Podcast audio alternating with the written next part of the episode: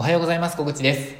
今日はですね話をまとめる力っていう話をしたいと思います、えー、自分がですね苦手なことの一つに、えー、話を簡潔にする伝えるっていうことがえー、あります。まあ、難しいってことですね。えっ、ー、と、苦手っていうことです。で、えっと、今日もですね、ある方とちょっとこう、ズームでお話をしていたんですけれども、えー、すごく長くなってしまったんですね。で、え多分ですね、半分ぐらいで、あの、言いたいこと、同じことは伝えることができたと思うんですけど、まあ、このいろんな、えー、まあ、脱線したりとか、まあ、必要な話ももちろんあるんですけど、えー、違う話をしてしまったりとか、どうしても長く説明してしまったりとかっていうのがあります。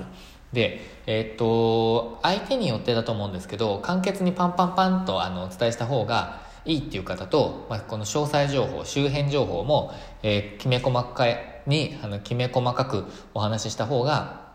嬉しいっていうタイプの方とか、あの、いろいろいらっしゃると思うので、まあ、一概に言えないんですけど、やっぱりシンプルに話していくっていうことも大切かなと。まあ、どっちも大切だって自分は思っています。でも、あの、とはいえですね、えー、もっと、こう、シンプルに短く、えー、的確に、えー、と、伝えることはできるんじゃないかなって、まあ、思っているんですよね。まあ、そこがなかなか難しいと。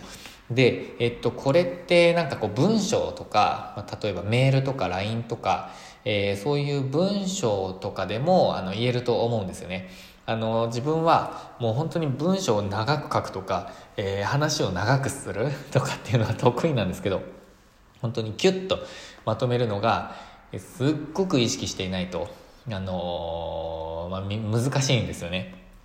なので、えー、そこをですね、なんとかこう、どっちもコントロールできるようにやっぱりやっていきたいなって思っています。で、なんでかっていうと、まあ話が長くなっちゃうっていう、もう本当に現実的に時間がかかっちゃうっていうこともあるんですけど、まあそれってお互いの時間をこう使うことになると思うので、えー、それもあるんですけど、あの、いろんなこと話すことで、なんか結局大事なことが伝わらなかったりってするんですよね。えっ、と、なので、この、伝えたいことを伝えるとか、やってってもらいたいことをやってもらうとかそういうことのためにも、えー、まあ相手のためも考えてやっぱりシンプルに、えー、的確に伝えていくっていうのは必要だなっていうふうに思っています。ということでですねこのヒマラヤもですねあのー、7分から10分ぐらいっていうのが多いんですけど内容によっては多分3分ぐらいでも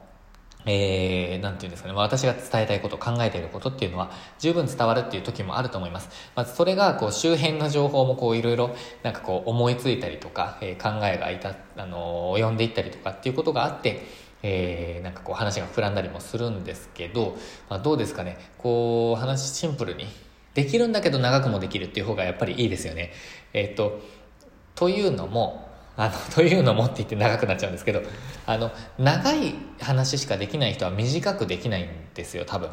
で、短くできる人、短すぎて説明不足なのは良くないと思ってるんですけど、短く意識してというか、まあ、短くできる技術がある人は長くもできると思うんですよね、多分。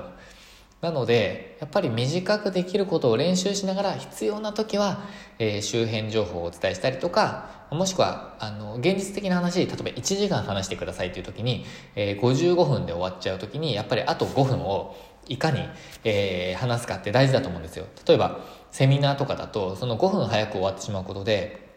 損したって思われてしまう場合がありますし、それをこうぴったりぐらいまで調節できると、やっぱり満足感が全然違うっていうふうに言われてるんですよね。なので、まあ、そういう面でもあの必要な技術ではあるとは思うんですけど、あのー、やっぱり短くできる技術がないとダメだって思うので、私もちょっと日々ですね、えー、訓練しながら短く伝えるっていうのをやっていきたいなと思っている。そんなお話でした。ということでですね、今日はちょっと短めに、短く伝える技術について、そしてなぜ大切か、えー、相手に伝えるためにも、相手のことを思っても短い方がいいっていう話をさせていただきました。えー、自分は意識しながら、えー、この情報発信、ツイッターも、えー、ラジオも、ブログも全部そういう風にちょっとやっていきたいなと思っているので、見守っていただけたらと思っております。ということで、今日も最後までご視聴いただきましてありがとうございました。えー、週末もチャレンジしていきましょう。